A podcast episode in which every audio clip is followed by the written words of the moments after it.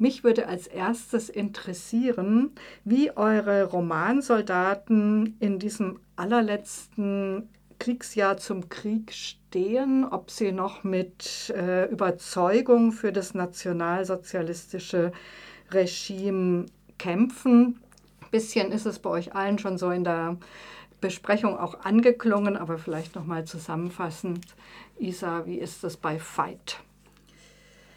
Ja, also Veit hat mehr als genug vom Krieg. Er ist ja wirklich nach der Schule, ist er, hat er seinen Militärdienst gemacht und ist seitdem wirklich fünf Jahre im Krieg gewesen.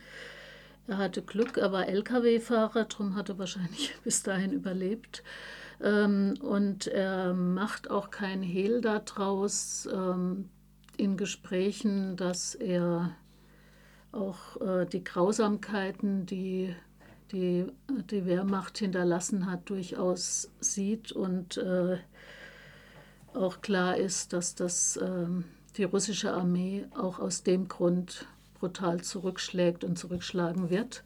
Also er, er weiß, was da gelaufen ist und er sieht es sehr, sehr kritisch und ist ja auch total dramatisiert davon. Hm. Ähm, das Besondere an Arno Geigers Roman ist ja, dass man insgesamt auch eine Stimmung in der Bevölkerung in diesem letzten Kriegsjahr einfängt. Magst du dazu noch was sagen? Was, wie ist die Stimmung insgesamt? Ja, also ich finde es erstaunlich, dass aus dieser Situation, dass eigentlich klar ist, der Krieg ist verloren, ganz absurde Dinge entstehen, eben dass eben gerade daraus so eine Durchhaltementalität entsteht. Ähm, wie ich vorhin schon gesagt habe, es kann ja nicht alles umsonst gewesen sein. Ja? Also so dieses daran festhalten, dass da irgendwie noch ein Sieg dabei rauskommen muss. Und auch was ich bei den Eltern von den beiden Hauptfiguren, bei Margot und Veit, interessant finde, dass da immer wieder solche Dinge kommen, den Krieg so als Erziehungsinstitution ins Spiel zu bringen. So nach dem Motto, naja, wenn die erstmal da in den Krieg gehen, dann wissen sie, was sie daheim eigentlich haben und so. Also so ganz schräge mhm. Sachen, ja, wo ich denke, äh, ja, was ja, und auch eine große Diskrepanz zwischen denen, die nicht an der Front waren und denen, die an der Front waren. Das thematisiert er auch immer wieder. Also das, wenn man da vorne nicht war, kann man locker sagen, der Krieg muss weitergehen. Mhm. Mhm. Ähm, Moni, wie ist es bei Ralf Rothmann, Walter und Fiete? Werden ja ganz, ganz spät eingezogen, sind beide erst 18 Jahre alt. Haben Sie überhaupt eine Meinung zum nationalsozialistischen Regime? Nee, eigentlich überhaupt nicht. Also die beiden, die scheinen wie quasi aus dem Himmel gefallen. Sie gehören zwar einer Generation an, die vollständig im Nationalsozialismus sozialisiert worden ist und von frühester Kindheit an auch indoktriniert ist, aber davon merkt man überhaupt nichts. Also sie sind einfach ahnungslose Landburschen, die ja Melker unabkömmlich Sie sind beide 17 erst, als sie eingezogen werden und haben scheinbar überhaupt nichts mitbekommen von allem, was da gelaufen ist bisher. Ähm, und das ist besonders seltsam, weil ähm, der Vater von Walter äh, ein ganz schlimmer Sadist ist. Das ist, ein, ein, ein, das ist eine kleine Binnenerzählung da drin. Der ist Wachmann im KZ äh, Dachau ein übler Sadist auf der ganzen Linie. Also er schlägt seine Frau und missbraucht die Schwester von Walter und quält Tiere und äh, auf die übelste Art und Weise. Und trotzdem scheint Walter davon nicht berührt zu sein. Also es, ist, es mutet schon seltsam an. Mhm. Auch die anderen wenigen Personen, die vorkommen, sind da eigentlich, ja, erfährt man darüber gar nichts. Spätestens seit der Wehrmachtausstellung wissen wir ja, dass die deutschen Soldaten einen sehr erbarmungslosen Krieg geführt haben, vor allem auch gegen Partisaninnen und gegen die Zivilbevölkerung. Erfährt man denn in Ach, sorry, Tommy, ich habe dich vergessen bei der ersten Frage. Fällt mir gerade Ich dachte, ich dachte das, jetzt, das passt Das genau. passt jetzt. Ja, aber ich wollte doch doch gerne noch von dir wissen, was Proska denn so vom Krieg und vom NS-Regime hält.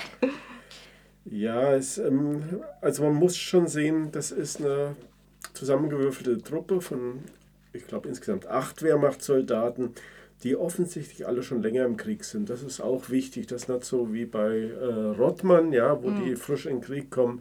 Die haben alle schon was mitgemacht und das merkt man auch so ein bisschen an der Art und Weise, wie sie damit umgehen. Sie sind das Toten, Töten gewöhnt offensichtlich und äh, so sprechen sie auch drüber und sie sind selbst manchmal so auch an der an so einer Kante, dass man selbst, dass sie selbst gar nicht mal wissen, ob sie weiterleben wollen. So ungefähr hat man manchmal einen Eindruck. Ja. Also so stehen sie zum Krieg und zu den Nazis ist es, äh, sind, äh, ist es unterschiedlich. Also es gibt dann den Kommandeur, der Stehauf, das ist ein aufrechter Nazi und Sadist, also da passt so alles, jedes Klischee passt da drauf.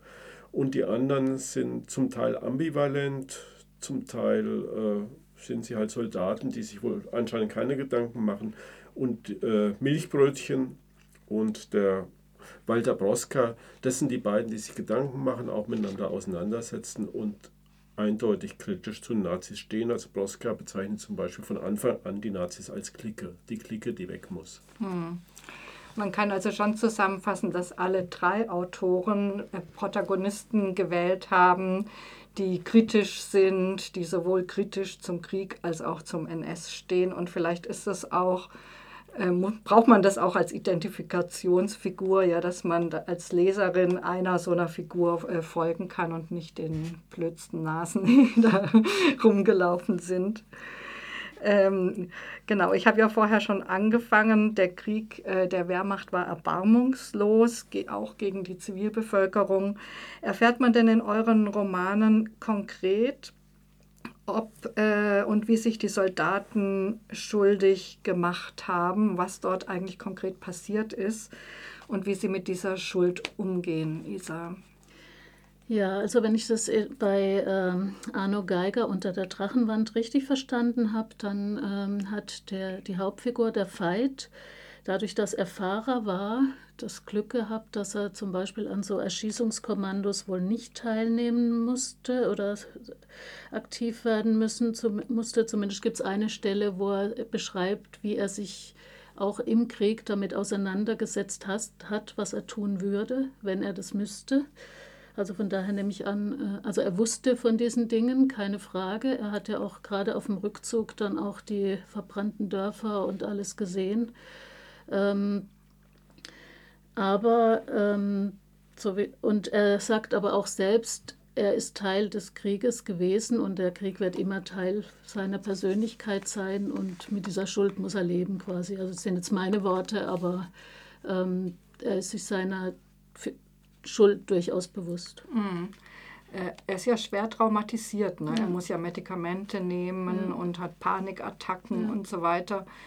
Aber da gibt es kein konkretes Erlebnis. Doch, es sind bestimmte Bilder, die immer wieder kommen, mhm. eben ähm, aus bestimmten Dörfern, die er dann vor sich sieht. Und es ist auch ganz klassisch, wie eben solche Traumata sind, ausgelöst durch irgendein Geräusch, irgendein Geruch, kommen diese Bilder und also machen ihn quasi auch völlig handlungsunfähig. Also er fällt dann da richtig rein. Hm. Aber konkret erzählt er selbst davon nicht, oder? Von anderen. Was da, ja. Ich glaube es nicht. Die Margot kriegt diese Dinge natürlich mit. Die, also das hatte ich in der Besprechung gar nicht gesagt. Die beiden werden auch irgendwann ein Liebespaar, diese junge Frau mit dem kleinen Kind. Und sie kriegt die Sachen schon mit und ähm, versucht ihn auch immer drin zu unterstützen, dass er ähm, sich damit anders umgeht, dass es sich den Dingen stellt und nicht nur mit Medikamenten das quasi tot mhm. macht. Ne? Also ich, wie viel die drüber reden, konkret weiß ich nicht. Kann mhm. ich mich jetzt nicht erinnern, dass es im Buch, kann ich mich an keine Stelle erinnern, dass er über konkrete Erfahrungen redet. Moni, bei äh, Ralf Rothmann kriegt man da mit, äh, was an der Front passiert und ähm, wie mit der Zivilbevölkerung umgegangen wird? Ja, durchaus. Es gibt auf jeden Fall zwei zentrale Stellen in dem Roman, wo das thematisiert ist. Das eine ist ein Rachefeldzug quasi von Wehrmachtssoldaten äh, gegen eine ukrainische Bauernfamilie. Es sind drei Leute, die hingerichtet werden auf bestialische Art und Weise. Das sind ähm, der, der Walter kommt zufälligerweise mit dazu und äh, versucht das noch, versucht die davon abzuhalten, aber es gelingt ihm nicht und äh, wird dann schließlich von den Soldaten so hintergangen, dass er selbst die Hinrichtung einer Person vornimmt, ohne es zu wissen. Und da hat er bereits eigentlich einen Befehl mal verweigert, also er hat sich verweigert, die zu erschießen und wird dann eben quasi ja über den Tisch gezogen bei der ganzen Geschichte. Und ansonsten tauchen schon solche Fronterlebnisse auf. Also es gibt den Phosphorangriff zum Beispiel oder sowas. Also, und dann vor allen Dingen ganz zentral die Hinrichtung seines Freundes, die er selbst vornehmen muss mit den anderen zusammen und wo er nicht entgehen kann. Hm. Wie geht er mit dieser Schuld um? Also kann er dann hinterher davon erzählen? Ist es für ihn ganz klar, er ist da sowieso unschuldig gezwungen worden oder? Nee, überhaupt nicht. Also er versteinert komplett, er erzählt gar nichts. Das ist also die Rahmengeschichte hm. von dem Roman, dass der Schriftstellersohn eben die Geschichte selbst erzählt, irgendwie, also fiktiv erzählt, weil der Vater gar nichts davon rauslässt. Und äh, ja, er lebt mit der Schuld, ohne je darüber gesprochen zu haben. Und, mhm. ja. Weil du ja vorher meintest in deiner Besprechung, es sei sehr klar, wer schuldig und wer unschuldig ist. Dem Walter selbst scheint es nicht ganz so klar zu sein. Nee, dem Walter selbst nicht. Mhm. Ähm, Tommy, wie ist das bei Siegfried Lenz? Ja, gibt es vielleicht zwei Seiten. Also die eine ist natürlich, äh, ist ja ein überschaubares Szenario, sagen wir mal, was man da findet. Da findet man natürlich jetzt nicht den ganzen Krieg wieder, aber man sieht äh, den sadistischen Unteroffizier, ja, der äh, zweimal, glaube ich, Leute äh, ohne Grund eigentlich erschießt.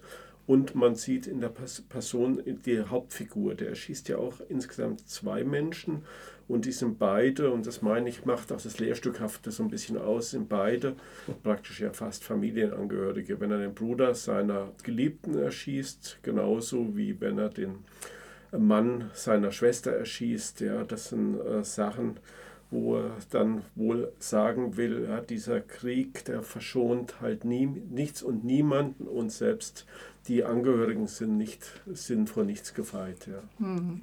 Man schießt sozusagen auch auf seine Brüder und Schwestern. Mhm. Wie geht Proska mit dieser Schuld um?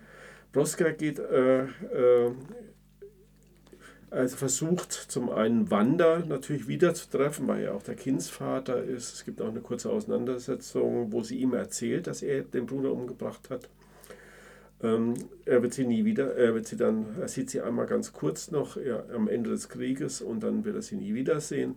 Und der Schwester schreibt er ganz am Ende nochmal einen Brief, wo er ihr gesteht, dass er äh, praktisch unabsichtlich oder aus Versehen den äh, äh, Schwager erschossen hat. Mhm. Aber der Brief kommt dann zurück, ohne Absender verzogen. Also wo auch schon so angedeutet wird, er wird mit dieser Schuld weiterleben er wird, müssen. Er wird weiterleben müssen. Ja. Ja, ja. Ich fand beim Arno Geiger gibt es ein sehr schönes Interview zu seinem Roman. Da äußert er sich ausdrücklich darüber, dass er keine Geschichte von einem Jugendlichen schreiben wollte. Das fiel mir jetzt nur bei, mhm. bei dem Roman von Rothmann ein, sondern weil eben die Jugendlichen immer Opfer sind und das würde ihn nicht, hätte ihn nicht interessiert. Ne? Also er hat mhm. ganz bewusst jemand gewählt, der klar ein junger Erwachsener ist, aber der, ähm, von dem man erwarten kann, dass er mit einem gewissen Bewusstsein und einer Reflektiertheit äh, handelt. Ne? Mhm. Das fand ich ganz spannend. Ja. Also diese Situation wie bei Ralf Rothmann, dass die 45 noch in die Waffen-SS wohlgemerkt äh, eingezogen werden, das gab es ja wirklich erst ganz am Schluss überhaupt, dass zwangsmäßig in die Waffen-SS eingezogen wurde ist schon auch eine besondere mit diesen 70, 70-Jährigen, 17-Jährigen. ich würde gerne noch mal zu den Entscheidungsspielräumen ein kurzes Info von euch hören. Ähm, ist es einfach so, die müssen ihre Befehle erfüllen und dummerweise und äh, haben da gar keine Entscheidungsspielräume oder gibt es doch welche? Ja, also im, bei Arno Geiger ist der Soldat ja gerade im Fronturlaub, sozusagen Genesungsurlaub, aber auch da ähm, tut er Dinge, die nicht äh, regimekonform sind. Also ich will auch nicht alles erzählen, aber unter anderem ähm, fälscht er Papiere, damit er länger zu Hause bleiben kann und solche Sachen. Ähm, also ich finde, der Autor lässt ihm durchaus Entscheidungsspielräume, was natürlich anders ist, wie wenn du an der Front bist und gefordert bist, jemanden zu erschießen oder nicht zu erschießen, ist natürlich eine andere Kategorie. Hm. Moni, wie ist es bei dir? Also gerade in dieser Frage, als er seinen Freund da mit erschießen muss, hätte er da nicht einfach sagen können, das ist mein Freund, das mache ich nicht? Nee, eigentlich ist es der klassische Befehlsnotstand, so wie das, mhm. also dieser umstrittene Begriff, der mhm. da benutzt wird, auch nicht benutzt wird im Roman, aber bei mir natürlich mhm. sofort hochgekommen ist. Ähm, er hat keine Möglichkeit, weil ihm mit dem Tod gedroht wird, wie den anderen auch. Und auch gesagt wird, es werden die Kugeln im Leib nachgezählt. Und dennoch ist es so, er versucht ähm, auf der moralischen Ebene vorher in Verhandlung zu treten mit dem, mit dem Oberbefehlshaber, versucht das Ganze abzuwenden. Aber das ist natürlich aussichtslos. Ähm, es gibt schon Entscheidungsspielräume. Also was häufiger thematisiert wird, ist das Thema ähm, Desertieren, Überlaufen. Und da werden mehrere Möglichkeiten angedeutet, aber äh, Fiete ist da immer bereit dazu. Walter pfeift immer zurück und sagt, nein, wir versuchen die Füße stillzuhalten und ähm, so überleben wir nicht, wenn wir desertieren. Hm. Und ja.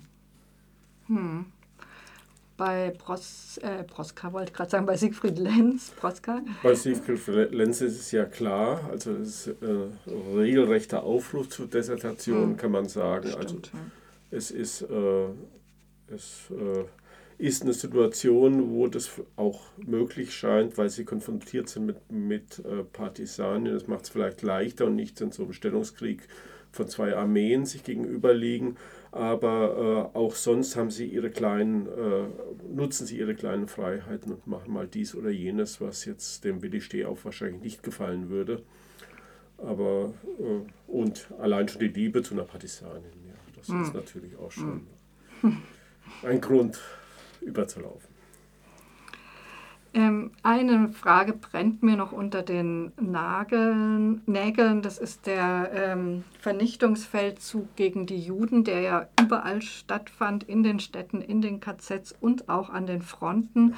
Und ich finde, es ist nicht glaubhaft, dass ein Soldat 1944 davon nichts mitbekommen haben könnte. Wie gehen eure Autoren damit um? Setzen sich eure Romansoldaten oder andere Romanfiguren damit auseinander? Und äh, sagt mir doch bitte auch gleich dazu, was denkt ihr, warum eure Autoren das so anliegen, so wie es in euren Romanen ist? Ähm, Isa, bei dir gibt es ja diese jüdische Geschichte, aber die anderen Romanfiguren, die da vorkommen, haben die was, setzen die sich mit den, der Situation der Juden auseinander?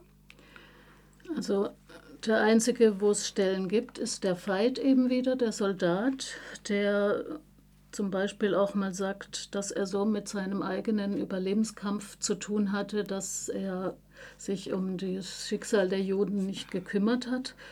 Ähm, er hat durchaus aber auch als er dann da in diesem äh, Genesungsurlaub ist, ähm, sieht er sowohl auch Zwangsarbeiter und Zwangsarbeiterinnen ähm, und deren ja, brutale Behandlung auch. Also er sieht die Dinge und ähm, aber die ganzen anderen Figuren ist das kein Thema. Also in diesem Dorf nicht, in, auch nicht bei der Mutter, die immer diese Briefe schreibt Warum? Warum hat Arno Geiger das so gemacht? Ich, ähm, also was ich einfach stark finde, dass diese Beschreibung aus der Familie selber ist sehr erschütternd und sehr stark, finde ich. Also hm. zeigt wirklich aus der jüdischen Familie, aus der ja. jüdischen Familie diese verzweifelte Situation. Ohne die wäre das Buch wirklich würde sehr was fehlen.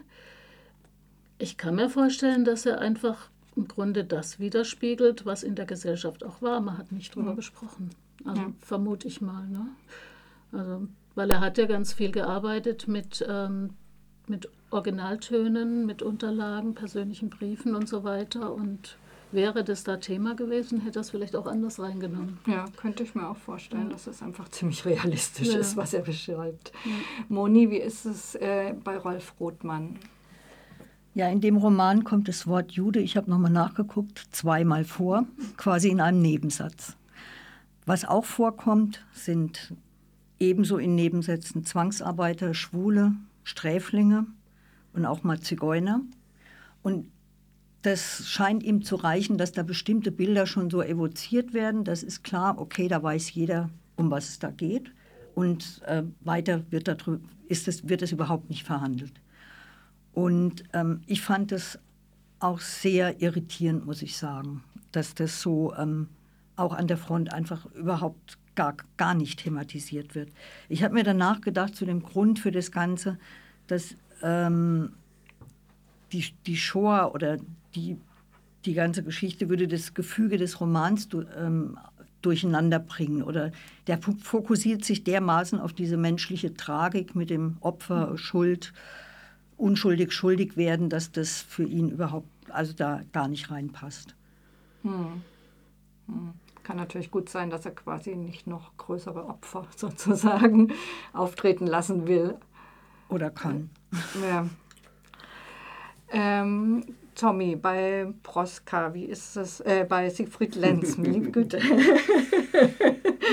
ähm, werden da Juden überhaupt benannt? Kommen die vor? Also ich kann mich an keine Passage erinnern. Ich glaube, sie kommen tatsächlich überhaupt nicht vor.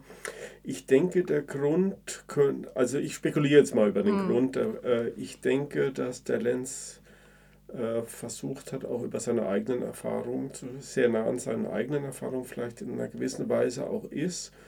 Und ähm, ich denke, es ist, ich halte es auch durchaus für möglich, wenn jetzt äh, entweder diese Soldaten haben überhaupt nicht drüber geredet, vielleicht haben sie ja Juden ermordet und so weiter, man weiß, man weiß, man erfährt mhm. darüber nichts, ja. Das könnte, könnte sein.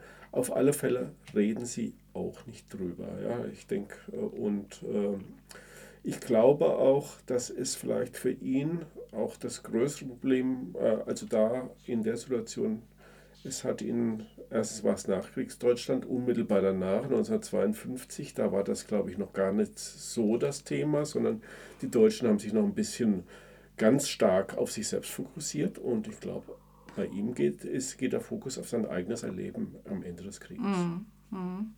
Ich dachte, bei dem Roman ist es schon auch ein bisschen ignorant. Ja. Mm.